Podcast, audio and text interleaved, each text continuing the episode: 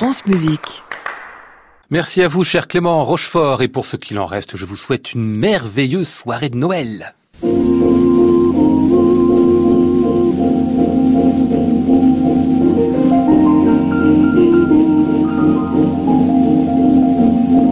Tout le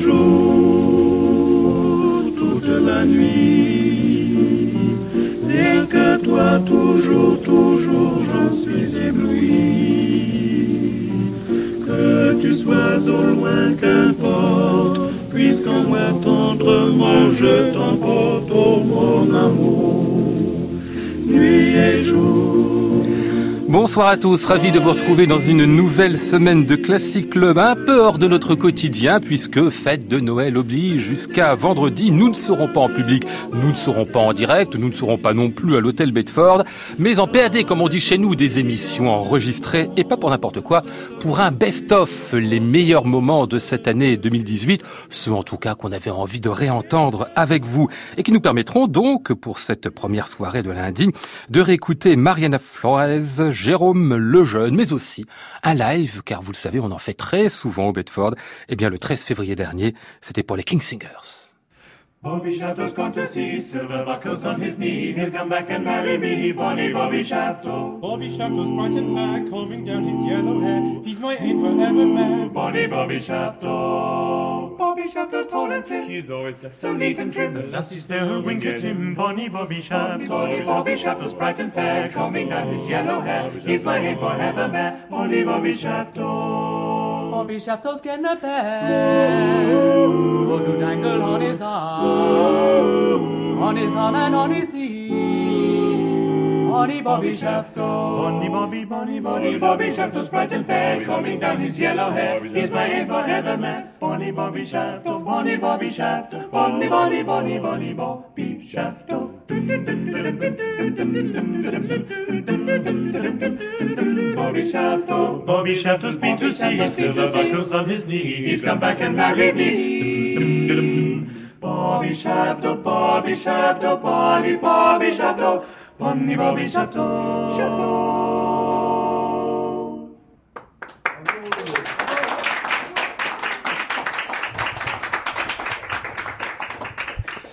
Vous aurez répété le nom du personnage principal pendant une minute trente. Bobby Shafto, c'était un traditionnel arrangé par euh, Gordon Langford et chanté par le King Singers qui nous a rejoint ce soir et que je remercie. Le premier qui va parler, quasiment le seul, c'est le seul à, à parler un français absolument pur, certifié, euh, certifié Paris. Euh, Jonathan Howard, la base du groupe. Bonsoir, Jonathan. Ah, vous êtes trop gentil, merci, bonsoir. Ah ben, on le vérifie en tout cas, ça se voit tout de suite. On aura quelques mots peut-être aussi avec Christopher Broughton, baryton. Lui, bonsoir à vous. Bonsoir. Je salue bien évidemment les autres, mais qui ne parlent pas notre langue à nous, donc vous allez être leur porte-parole.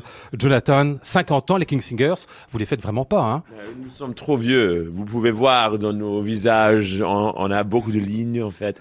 Euh, non, euh, le groupe c'est 50 ans et à 50 ans, mais nous sommes un petit peu plus jeunes. C'est-à-dire celui qui est rentré, le dernier ici, c'était en 2004, je crois, hein, euh, et puis celui qui vient d'arriver, c'était en 2016. Donc en fait, vous êtes tous là depuis à peu près une quinzaine d'années, voire euh, un peu moins. Euh, vous avez repris le même répertoire, c'est ça qui est fantastique, c'est que avec les différentes générations de chanteurs dans les King Singers, c'est le même esprit et c'est le même répertoire qui continue. C'est parce que tous les gens ne changent euh, euh, dans le même temps, euh, jamais. En fait, il y a ce, c'est toujours le cas que quelqu'un part et un nouveau membre arrive, mais les autres cinq restent dans le groupe. En fait, ils peuvent enseigner ce qu'on euh, l'esprit contient euh, euh, dans nos cœurs et, et c'est pour cette raison que qu'on peut continuer la tradition en fait. Euh, et euh, le sang, c'est exactement le sang qu'ils ont voulu euh, créer quand le groupe a été fondé en 1968. Et c'est parce que ils avaient le, le chef à King's College Cambridge David Wilcox, il a aimé le, le son particulier et c'est un son qu'on euh, essaie toujours à, à, à créer et c'est comme j'ai déjà dit, comme nous avons les cinq qui restent dans le groupe, euh, c'est toujours qu'on peut continuer en faisant ça un renouvellement en continu, mais qui est euh, par petites touches en quelque sorte, homéopathique à chaque fois. Vous allez nous raconter tout ça pendant la première partie de l'émission. On va parler avec vous, les King Singers, et vous nous faites l'amitié de jouer, de chanter en direct pour nous. Alors on va vous entendre ici dans The All of Me. Ils sont avec nous à l'hôtel Bedford. C'est à vous.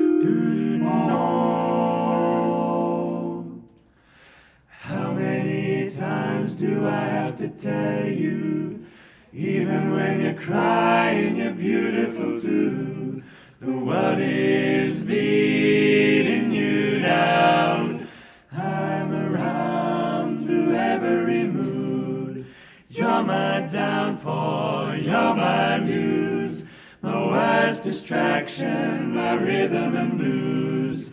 I can't stop singing, it's ringing in my head for you. My head's on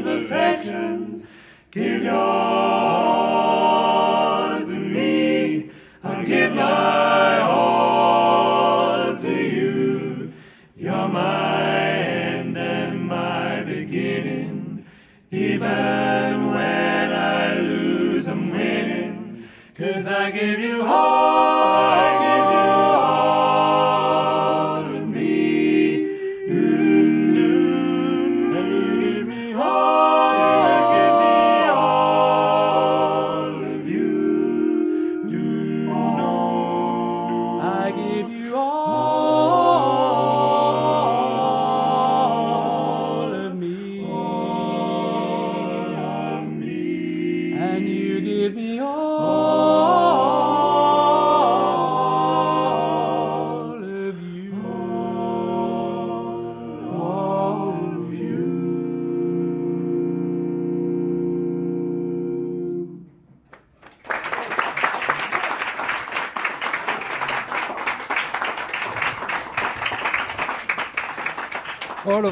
Chanté par euh, John Legend, ici arrangé par euh, Alexander Lestrange. C'était chanté pour nous en direct depuis l'hôtel Bedford par les King Singers. Faut que je les nomme tous une fois, enfin que j'essaie de les nommer à peu près correctement.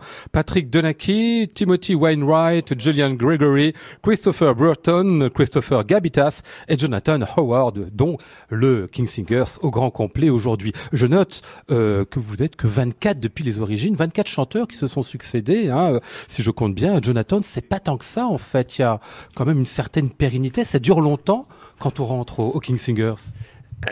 Alors, nous avons, c'est 26 membres qu'on a eu dans le groupe.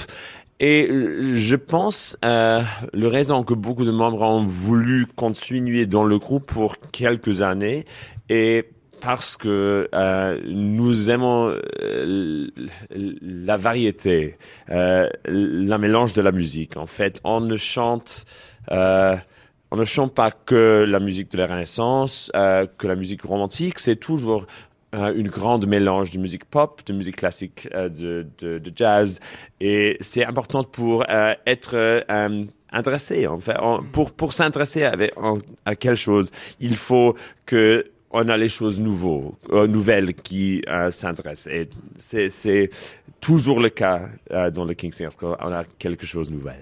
De la variété tout le temps. En plus, il faut travailler et, et travailler. On, on le voit ici, hein, on peut en témoigner. Les spectateurs du Bedford, vous êtes sans partition, toujours sans partition par cœur. Pas, pas toujours sans partition, mais- on, on fait peut-être euh, la moitié de chaque concert est sans partition. Mais nous faisons beaucoup de la musique en fait. C'est euh, chaque concert est différent. En fait, c'est, je crois qu'il serait impossible de euh, de, savoir toute la musique euh, sans les partitions. Il en faut un petit peu quand même. On a, on a environ 3000 euh, morceaux dans notre euh, bibliothèque de la musique, en fait. Euh, pas dans votre tête, hein, dans la bibliothèque. Ah non, va- dans- pas dans la tête. Tout sur les iPads maintenant. Ce qui est quand même énorme comme répertoire. Bon, troisième passage pour les euh, King Singers. Ce sera voir la musique de euh, Roland Delassus. Dessus, le marché d'Arras. Je vous raconte, c'est une histoire, en fait, pour dire en deux mots, mais il nous en dira peut-être plus tout à l'heure, Jonathan, entre un monsieur et une dame qui se rencontrent et on ne sait pas trop ce qui se fait entre les deux.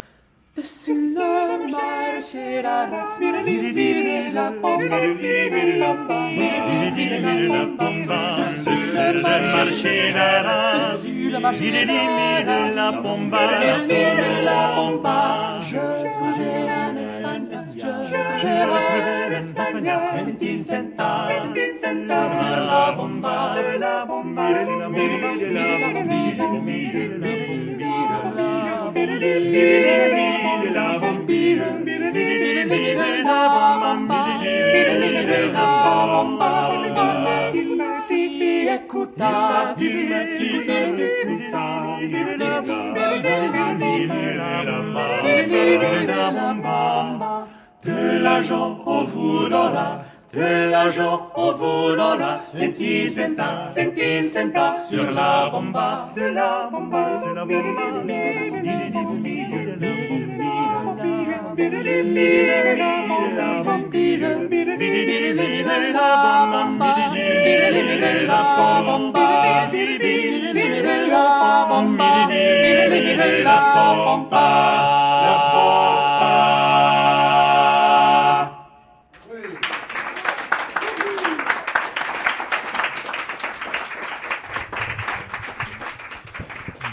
Dessus le marché d'Arras de Roland Delassus, toujours les King Singers en direct pour nous avec euh, ce titre en français. Hommage évidemment à nous. Merci euh, de avoir chanté euh, pour nous cette petite histoire du temps jadis.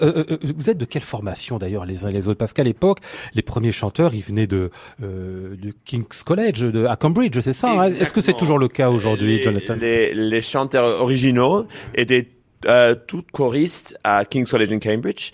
Euh, euh, ils ont tous étudié euh, là à l'université, mais ils ont chanté dans le dans le choral dans la chapelle de King's College chaque jour quand ils étaient étudiants. Et les premiers les premiers six euh, sont venus de Kings, mais après ils ont cherché les chanteurs d'autres fois en, en fait.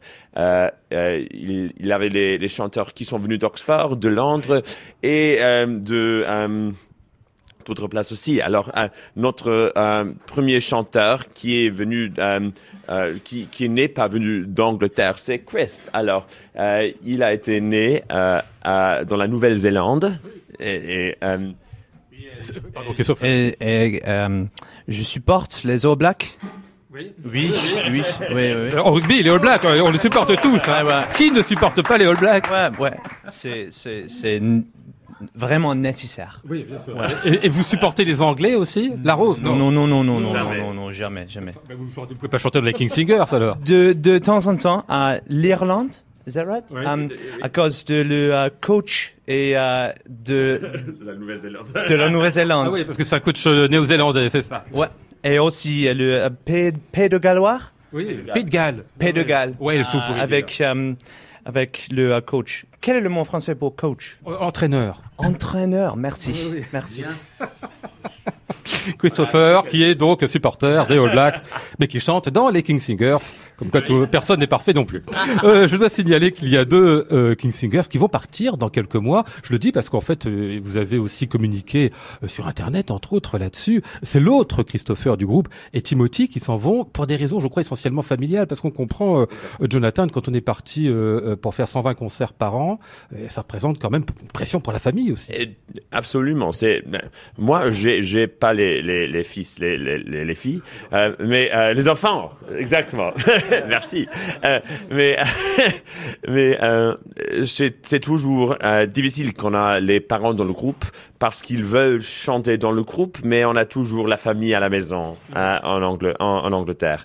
Et euh, les deux, Chris et Tim, euh, ont été dans le groupe pour euh, 15 ans et 10 ans, et ils ont les, les petits-enfants, et c'est le temps maintenant de, de rester plus à la maison. En fait, euh, nous avons commencé de, de chercher les nouveaux King Singers, mais on n'a pas les a déjà choisis. Parce on que c'est- les a déjà pas, pas choisis. Euh, C'est- vous, c'est vous qui les choisissez en fait, hein, Christopher. C'est vous les chanteurs qui faites le choix des autres chanteurs qui viendront avec vous après dans les King Singers. C'est une décision euh, pour nous dans le groupe. C'est euh, vraiment important de, euh, de comprendre leur personnalité à cause de euh, passer beaucoup, beaucoup de temps avec, eux. Quel est le mot français? Um, more time than with our wives. Yeah, on passe, on passe euh, trop de temps avec nos collègues en fait. Nous sommes euh, ensemble pour environ 200 jours par an. En fait, c'est plus temps qu'avec nos, Eh oui. nos femmes, nos familles. En fait, on veut savoir que on, on va passer de bon temps avec les gens, avec on va euh, euh, avoir beaucoup oui, être heureux d'être avec eux tout simplement. Exactement. C'est pire que le à cordes en fait. Hein. il faut nécessaire de d'être euh, vraiment génial avec, avec ensemble et euh, ouais. De bien s'entendre et en plus de bien chanter. Classic Club, Lionel Esparza, France Musique.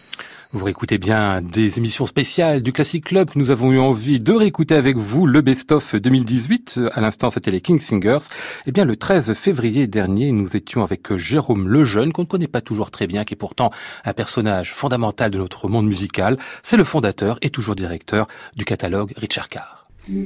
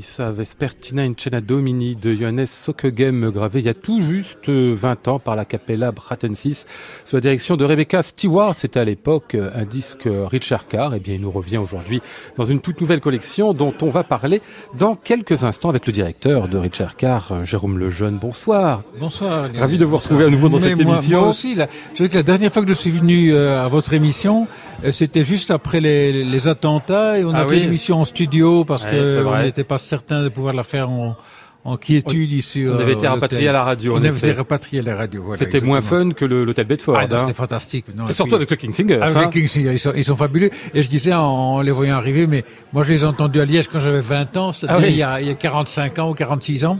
Euh, Donc, c'était C'est pas tout à fait les mêmes, hein. C'était pas les mêmes, c'est absolument pas les mêmes. Non, Pas les mêmes musiciens, mais le degré d'excellence, c'est marrant. Et la couleur Et la reste la même couleur, c'est resté. Il y a une tradition vocale. euh, Ah oui, oui. Très étonnant ça. mais ça, c'est une chose dont je parlais avec euh, euh, James Bowman, qui, qui était l'un des, des fidèles artistes de Richard Carr, qu'on on peut en parler tantôt. Oui. Euh, euh, ils, ils ont, ils ont, il a commencé comme comme choriste, comme ghost choriste au King's College de Cambridge. Vrai, vrai qu'elle commencé et, là. et, et tout, ils ont une tradition vocale qui, parfois est vraiment faite sur les bases de l'enfance. C'est fantastique. Ah. Et c'est que ça crée un son qui est typiquement anglais, je pense. Absolument. Jérôme Lejeune, vous êtes donc le fondateur de Richard Carr, le label 1980, si je compte bien. Donc, pile, 80 38 ans, là, nous y sommes cette année. On n'est pas encore aux 40 anniversaire, mais pas loin, ça arrive bien. En tout cas, pour fêter tout ça, vous nous donnez une collection spéciale de rééditions, on va dire ce qu'on appelle le fond de catalogue. Faut dire que le, le fond de catalogue de Richard Carr, c'est 400 enregistrements quand même. Absolument, oui, absolument. C'est un gros. Et quand on dit 400, c'est 400 productions. Donc, euh, une euh, une œuvre en, en deux disques, les chorales du dogme de Leipzig de Bach, bah, c'est deux disques, euh, etc. Donc il y a Ouais. en quantité de disques, euh, c'est bien plus que 400 en tout cas. C'était Voilà. l'occasion pour vous peut-être de, de revoir un peu ce passé-là, parce que c'est- c'est- c'est- le disque réédité, vous les avez réécoutés un peu quand même, vous êtes Ah allé oui, faire un choix. oui, non, non, il y a, bah, c'était, c'était des choix douloureux d'ailleurs, Ouais. comme, comme disait ma belle-mère, choisir c'est renoncer. Mais donc voilà, j'ai dû faire quelques choix et en se disant, en se disant, mais vous savez que le, la suite du dicton est quand même féroce aussi. Et renoncer, c'est souffrir. Ah oui. Bon, mais ça, elle ne me l'avait pas dit. Euh, ceci Parce que c'était votre belle-mère, c'est pas. c'était la belle-mère. Ceci dit, ceci dit, est- euh, il fallu faire des choix et, et je me suis dit finalement que tout compte fait, j'ai encore de l'optimisme et je pense que le euh, cette collection Richard Carr Echo, Ineco, a- ne va pas en rester aux 12 premiers disques et qu'il y en a d'autres qui doivent ressortir. Par exemple, il y a, dans la série, il n'y a aucun disque avec Henri Ledroit, alors Ouais. qu'Henri Ledroit était quand même un, artiste lié à la naissance de, de Richard Carr. Il n'y a pas un disque de cantate baroque allemande. Donc voilà, donc il y, a, il y a encore beaucoup de matière à, à rééditer, à essayer de faire revivre et ce qu'on fait avec une présentation plus plus jeune, plus nouvelle, plus moderne. Il paraît que je m'appelle le jeune, alors il faut, Ah, faut être tenter le coup. voilà. il faut tenter le coup. Vous avez réécouté beaucoup de choses d'ailleurs pour faire tout ça. Vous avez eu des surprises en revenant vers des enregistrements anciens sur lesquels vous aviez peut-être Oui, une eu- idée. oui, donc des, des surprises de retrouver des choses quand même euh, qui ont été faites à une époque où on n'avait pas tout à fait la, la, la même vision de la même vision de la musique ancienne, on n'avait pas la même vision euh, des techniques d'enregistrement, Ah par oui. exemple. Oui. Euh, je pense, par exemple, ou bien le- du montage. Ça va ressortir dans la pro- prochaine salve le, le très très beau lamento de Johann Christoph Bach pour euh, voix d'alto avec violon et cordes qu'on a enregistré avec Henri Ledroit en 82, je pense. C'est la deuxième prise in extenso sans montage. Sept minutes sans montage. On Hmm. On fait plus ça aujourd'hui. On ne fait plus. On ne fait plus. Est-ce qu'on fait mieux? Je sais pas. On fait autrement. Et, et c'était fait avec deux micros aussi. Alors que Hmm. maintenant, faire ça avec deux micros, euh, ça paraîtrait euh, inconcevable. Aujourd'hui, c'est il faut des micros, il en faut plus. Euh, on en met deux sur un luth, deux sur un clavecin, etc. À l'époque, c'était deux micros pour un symphonique. Donc voilà. Ça donne une autre couleur, bien sûr, toujours. hein. alors oui, C'est alors une autre euh, mais on- philosophie de mais l'enregistrement. on se rend compte, oui, et en même temps, je me rends compte que, quelles que soient les, les, les- les techniques utilisées, euh, il y a, je pense, une idée du son qui existe et qui finalement l'idéal est le même. Ce que je cherche comme couleur sonore avec deux micros ou avec euh, dix micros, c'est quelque part compte, la même qualité de rapport entre le lieu, entre l'artiste, le son qui provient de- du musicien, du chanteur, et la réponse du lieu. Donc le lieu est important aussi. Un disque Marc-Antoine Charpentier, il a quelques années, celui-là aussi, euh, 30 ans. Euh, la Capella Richard Carr, tiens, oh oui, alors, à ce alors, temps-là. alors non, alors il, s'est- il s'est passé, bon, Richard Carr, à l'époque où, j'ai commencé, il y avait finalement beaucoup de musiques pour lesquelles il n'existait pas Ouais. l'ensemble. Parce que la, la musique ancienne a cette richesse d'avoir des, des formations extrêmement différentes. Et donc, lorsque je suis tombé euh, sur le, dans le catalogue de Hitchcock, euh, sur les œuvres de Charpentier pour les, les dames religieuses de Port-Royal, euh, je me suis rendu compte que c'était musique absolument inconnue, surprenante, étonnante, et qu'il fallait pour cela euh, trois voix féminines solistes et un petit chœur euh, de, de voix de femmes euh, pour chanter les, les faux bourdons. Et donc, j'ai demandé à, des, à une choriste du Collegium Vocal et de Gand, Betty Vandenberg, je dis, Betty, est-ce que je peux me trouver euh, neuf chanteuses euh, qui viendraient faire une petite scola euh, pour le disque Charpentier? Et on a appelé ça Capella Ricercar, parce qu'il fallait bien donner un nom.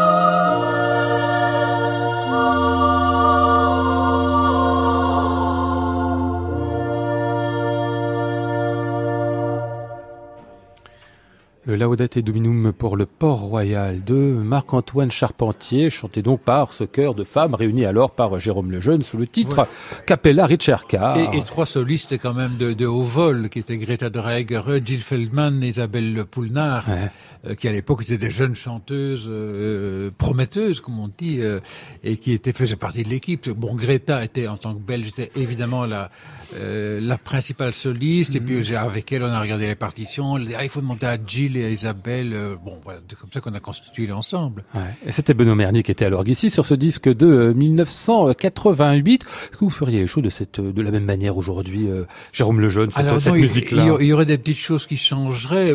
D'abord, il faut euh, gloire à ces chanteuses d'avoir chanté dans de telles conditions, parce que l'orgue qu'on a utilisé était un orgue de tribune, ce qui à l'époque était rare. Ouais. Utiliser l'orgue de tribune pour un disque, c'était relativement rare, mais c'est un instrument près de Liège, d'une très jolie petite église dans les environs de Liège, euh, d'esthétique française comme étaient tous les orgues de la région liégeoise du 18e, mais dont la restauration avait été bien faite, mais on l'avait quand même mis à 440. Euh, donc, ce qui est extrêmement tendu. Et, et Greta, elle arrive à chanter des sols et des la comme ça, d'une luminosité, d'une pureté, euh, dans des choses qui sont très tendues. Des, des chanteuses d'aujourd'hui dire non, non, non, on fait ça au diapason français, Ah, c'est ça. 392, Mhm. et on fait ça, euh, ce sera bien, bien plus bas et bien plus confortable pour les voix. Donc on le ferait à 392.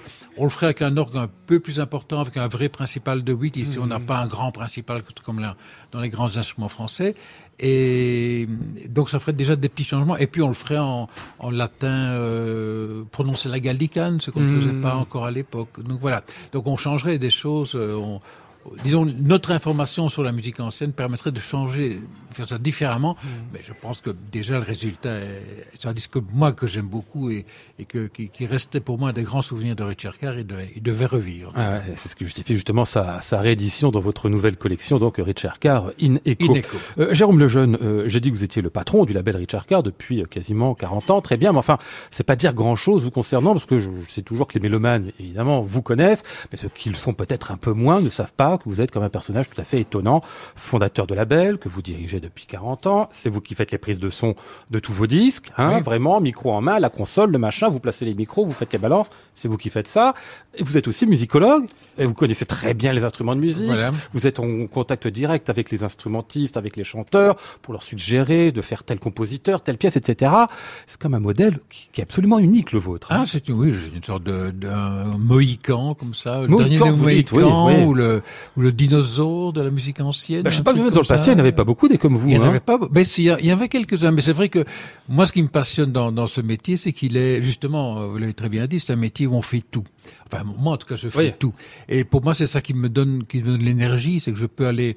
euh, pour l'instant, je suis comme un, un, un gamin devant les, le- à Noël, devant le Père Noël, en, parce que je suis plongé corps et âme dans la bibliothèque euh, d'Uben d'Uppsala. Ah Une- oui. Une collection extraordinaire. C'est mythique aussi. hein. c'est mythique, Enfin, mais, oui. maintenant, les- ces gens Uppsala ont mis en ligne toute la bibliothèque Ah. de Gustave Duben. Tout est en ligne. Donc, et elle- c'est remarquablement fait parce qu'on cherche une pièce pour soprano, deux violons basse continue. ta, ta, ta. hop, on a toute la liste qui sort. Ah oui. Et tout est accessible en ligne. On peut, euh, ouais, on télécharge et on fait les mises en partition. Et il y a un répertoire. J'ai trouvé là-dedans des pièces sublimes qui vont sortir dans, dans le, entre dans le disque de Clématis qui sortira à la fin du mois de juin. Il y a des pièces qui viennent de d'Uppsala, mais c'est des pièces extraordinaires. Une sonate pour six violons et basse continue. Il y a ça, anonyme. Merveilleuse pièce, voilà. Donc, Mais ce qui est dingue, c'est qu'en général, c'est plutôt aujourd'hui les musiciens qui viennent vers les directeurs de label en leur disant bon, euh, on a, on a fait ça, ce programme, on a des concerts, machin, enregistre-nous le disque.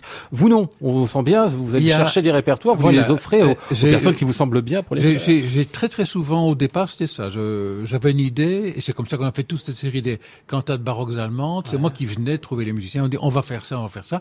Et bon maintenant il y a des musiciens qui arrivent avec des programmes, euh, qui arrivent avec des programmes. Mais vous savez, je suis directeur du festival de Stavelot en Belgique. Ouais. C'est un très beau festival de musique de chambre qui a 60 ans. Euh, et l'idée de, de, de ce festival, c'est de, de faire d'abord un programme et puis de chercher les musiciens qui veulent bien faire les œuvres. Non, c'est ça. Et je- moi, je pense que ça permet de faire des découvertes et les musiciens sont très très heureux. Euh, Tobias Feldman est venu jouer les pièces de violon et piano euh, de Gabriel Dupont. Il ne les connaissait pas l'année passée. Il est venu à Saint-Vleu jouer ça. Il connaissait pas. Il a adoré. Il dit prochain disque que je fais, j'enregistre Gabriel Dupont. Voilà. Vous remontez euh, dans le temps là, parce qu'on sent bien que vous Oui. n'êtes pas seulement un homme de la musique de la Renaissance, du baroque, etc. Mais là, vous nous citez le 19e siècle. Oui, non, je- en fait, dans, dans, dans mon âme, l'instrument que je joue, c'est la viole de gambe. Ouais. Donc la musique qui est la mienne, c'est celle de la Renaissance et, et du baroque. Voilà. Mais au-delà de cela, j'adore écouter la musique romantique du, du Mahler, j'adore écouter Zemlinsky. Et, et puis j'ai une passion pour les pour les instruments, leur histoire et leur ad- adéquation Oui. par rapport à la musique. Voilà. D'où les gros coffrets que vous nous avez laissés, Voilà. les livres, disques absolument incroyables qui nous racontent l'histoire des instruments et qui nous les font écouter en même temps. Tiens, des instruments un peu bizarres ici, enfin, qu'on n'attend pas sous la plume de Charles Gounod. Oui.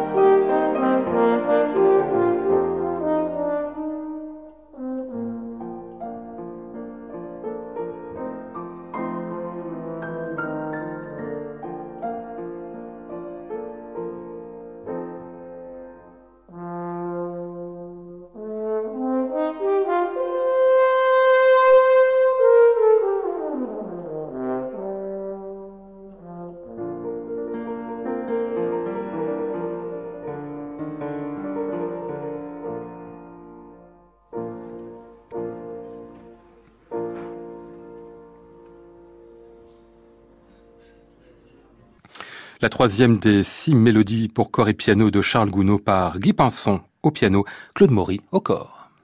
Classic Club, Lionel Esparza, France Musique. Ah, c'est une chanteuse qu'on adore, Mariana Flores. On l'avait reçue il y a un an ou plus, quelque chose comme ça, pour un superbe coffret Cavalli qu'elle nous proposait avec son Leonardo Garcia Larcon. Eh bien, le 13 mai dernier, elle revenait nous voir et cette fois, c'était pour causer de Claudio Monteverdi.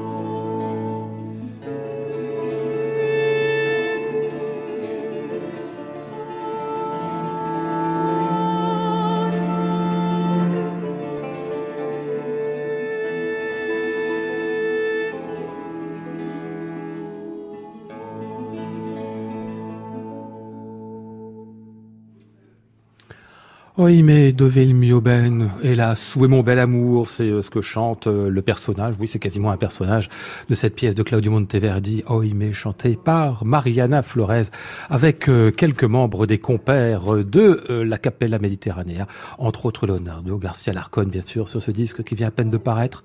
Bonsoir Mariana. Bonsoir Lionel. C'est magnifique ce qu'on vient d'entendre là. Euh, on l'entend, alors cet Oime fait partie des, des pièces qui est sur ce disque, qui sont quasiment des, des tubes de Claudio Oui, Monteverdi, oui, oui, qu'on fait souvent avec un, une idée peut-être de, du rythme, du swing, un petit peu exagéré parce que ça pense au jazz. Là, j'ai l'impression que vous avez trouvé quelque chose qui est incroyablement léger, qui coule de source, qui swing un petit peu, en effet, mais comme s'il y avait euh, cette pulsation-là propre au baroque à Monteverdi. Oui, bon, dans cette chanson-là, on a, on a cette basse pendant toute la, toute la pièce. Et ce sont des différents strophes euh, qui vont nous donner aussi les, les petits changements, les petites variations de rythme. Mais c'est ça toujours euh, chez Monteverdi, c'est le mot qui prend l'importance majeure pour, pour nous conduire à, à, à l'expression, quoi. Hum, Le mot, la poésie, et parfois ils sont Oui. beaux les poèmes qu'on a, enfin ceux qu'il a choisis, Monteverdi. Hein, il choisissait pas n'importe quel poète. Non, non, exactement. Et on va, on va trouver beaucoup de choses aussi. On, on a des anonymes, mais surtout, on parlait tout à l'heure de, de la lettera Ouais. amorosa. La lettre d'amour. Oui, que j'avais jamais abordé. Et C'était pour le disque qu'on a, qu'on a pensé ça avec euh, Leonardo Garcia Larcon et aussi Jérôme Lejeune. Et on est en train de, de, de faire le programme de, pour le disque. Et euh, c'est une chanson, euh, bah, c'est pas une chanson, c'est une lettera qu'on fait pas souvent parce que pour un concert, elle elle est longue Ouais. Et elle est, elle est assez euh, intime. C'est une sorte de récitatif, oui, en fait. C'est un C'est récitatif. pas du tout spectaculaire. Oui, ça, ça, pour un concert, ça serait, ça devrait être un concert à minuit, tout obscur, Ouais. tout- toute une ambiance particulière. Mais en train de faire celle-là, on, on s'est régalé parce que, en tout cas, moi, je me, je suis fait une découverte d'une poésie magnifique. De, comment le compositeur, il se met complètement nu. Il est nu. On, le voit comme il écrit ça. C'est, il écrit parce qu'il faut l'écrire, parce qu'il faut le transmettre à les autres générations, mais c'est une sorte d'improvisation et qui vient juste de, la, de sentiments qui nous donnent le mot. Hum, Vraiment le mot. Monteverdi, sur ce disque-là, c'est que des pièces à lui. Vous dites bien, vous l'avez fait le Oui. choix, euh, Mariana Flores avec Léo, qui est là ce soir, d'ailleurs, on le salue, il est à la table en train de manger euh, du saumon. Et puis euh, Jérôme Lejeune, qui est le patron du label Richard Carr, parce que Oui. qui est un musicologue formidable, une Oui. sorte de musicien à sa manière aussi. Lui, Ah hein. oui, non, enfin, il mais- est d'ailleurs musicien. Ah, Jérôme, c'est, c'est, c'est un spécimen, on peut dire en français, est impossible. Impossible, c'est incroyable, Jérôme, je l'aime. Je t'aime, Jérôme, bisous.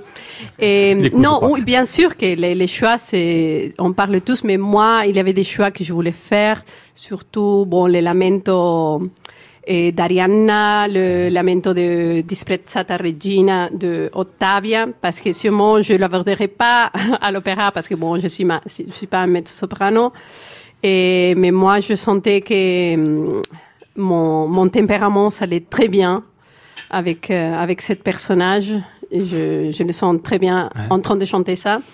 Et du coup, je dis, bon, les disques, c'est une opportunité pour le faire.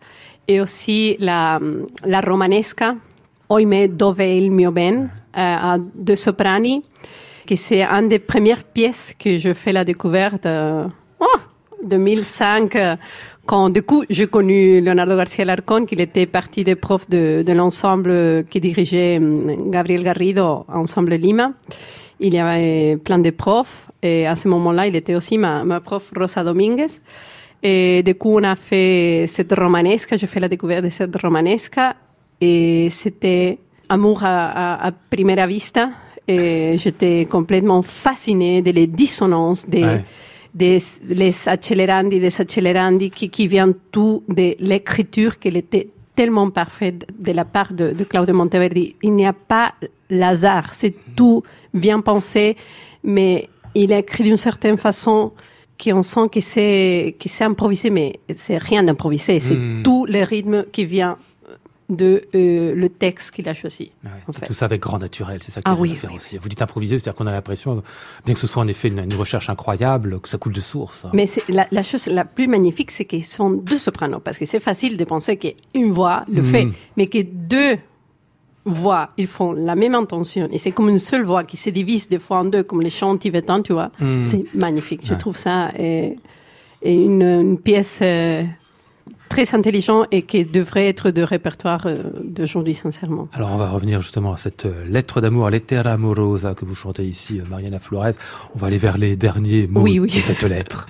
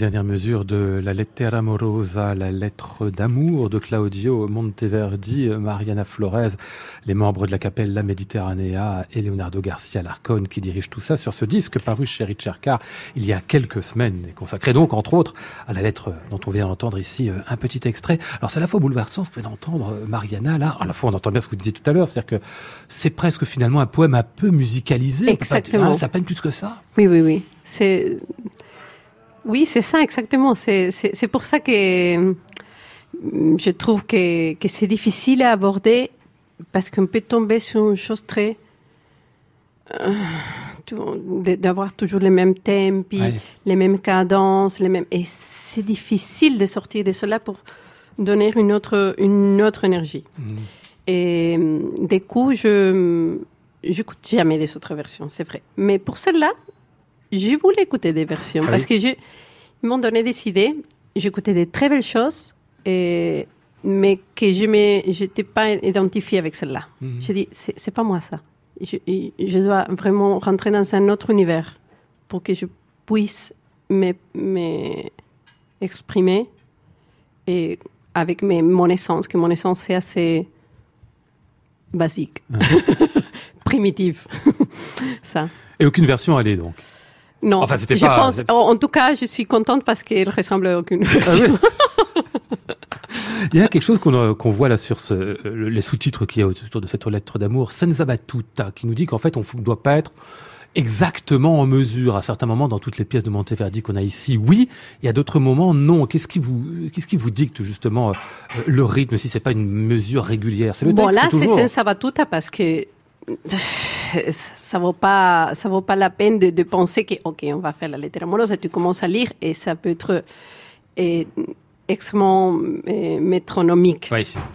Du coup, c'est pour ça qu'il dit ça, pour que nous, les chanteurs, on ait la responsabilité de se mettre vraiment dedans dans le texte. Du coup, tu as un autre exemple, le lamento de, de la nympha, Oui, où la nympha, Monteverdi écrit même que la nympha doit chanter selon ses, ses émotions. Ouais, selon ses passions. Et les passions, on n'a pas un tempo fixe. Bah oui. Jamais. Hmm. Ça veut dire que la basse continue va faire toujours les tempos fixes et la nymphe doit chanter selon ses, ses- ses nécessités, mais pas à tempo. Mais la basse continue, vous dites bien, elle doit conserver. Et elle. oui, parce que si la basse continue nous suit, on ne peut pas faire les rubato. Bien sûr, ouais, ouais. Pour faire des rubato, il faut avoir toujours un tempo fixe en bas. Et c'est marrant parce que c'est ce que disait Chopin aussi. Hein, la main gauche très régulière, ça bouge pas. C'est la main droite au-dessus. Enfin, j'allais dire qu'il fait ce qu'elle veut. Non. Mais enfin, en tout cas, le rubato, c'est à cet endroit-là. Est-ce que peut-être le rubato, il ne devrait pas, n'existait pas? En fait, le rubato, il est vivant, Mhm. toujours. Mais des fois, on... On s'arrange. Avec la mesure. Comment est-ce que vous apprenez ces pièces, euh, euh, Mariana Flores? Vous me disiez à l'instant, vous commencez en fait Ah, mais par je le t'ai poème. raconté quelque chose de très intime. Il faut plus le redire. Bon, et dans, surtout dans, dans des chansons comme celle-là, comme la lettera, je sais, je te dis que moi j'ai beaucoup de mémoire photographique et que ça me, ça m'a fait mal en fait, parce que je, je vois les notes. Ah oui. Et je préfère d'aller sur le, le texte, d'abord de le, de le faire, euh, de, de le faire à moi, Vous l'incorporez un peu? Oui. Ouais. Et après, j'y vais avec la, la musique. Bien sûr que, comme je disais avant, les enfants, je l'apprenais par cœur avant. mais, mais là, en On tout n'a plus cas... le temps d'apprendre par cœur. non, plus jamais. il, faut, il faut essayer. Mais là, en tout cas, avec la lettre, c'était extrêmement important, ça, Hmm. pour moi. D'avoir vraiment le texte à Oui, part. oui, parce que c'est beaucoup de textes. Eh oui, oui, oui. C'est, énorme. C'est, vraiment un, un morceau assez grand. Alors, un des grands moments de ce disque, c'est évidemment Lamento della Ninfa. On va laisser les, petites parties extérieures, si j'ose dire, qui sont très belles aussi, mais enfin, on va aller à l'endroit où on vous entend, au cœur de cette pièce, euh, Mariana Flores.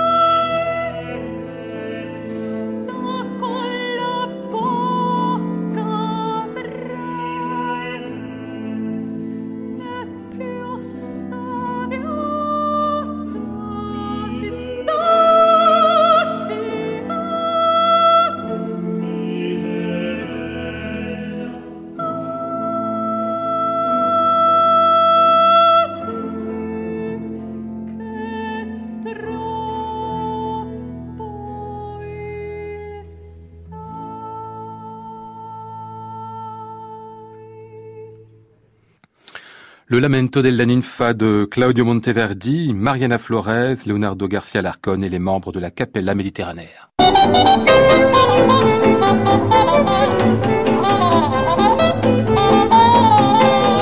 Merci à Flora Sternadel, le mode nourri, Antoine Courtin, Gaël Lebrawezek, Hervé Dubreuil et José Bernays. Voici le ciel peuplé de ces moutons blancs. Voici la mer troublée, spectacle troublant. Je vous retrouve demain mardi pour un deuxième volet de nos best-of 2018. Ce sera au tour du Sirba Octet et de l'altiste Miguel da Silva. J'entends la ville qui me dit bonsoir et moi sur le quai de la gare, je dis de mon mieux des mots d'adieu. Puisqu'on approche de la nuit de Noël, une spéciale concoctée par Charlotte Landru Chandès. Bonsoir Charlotte. À réécouter sur francemusique.fr.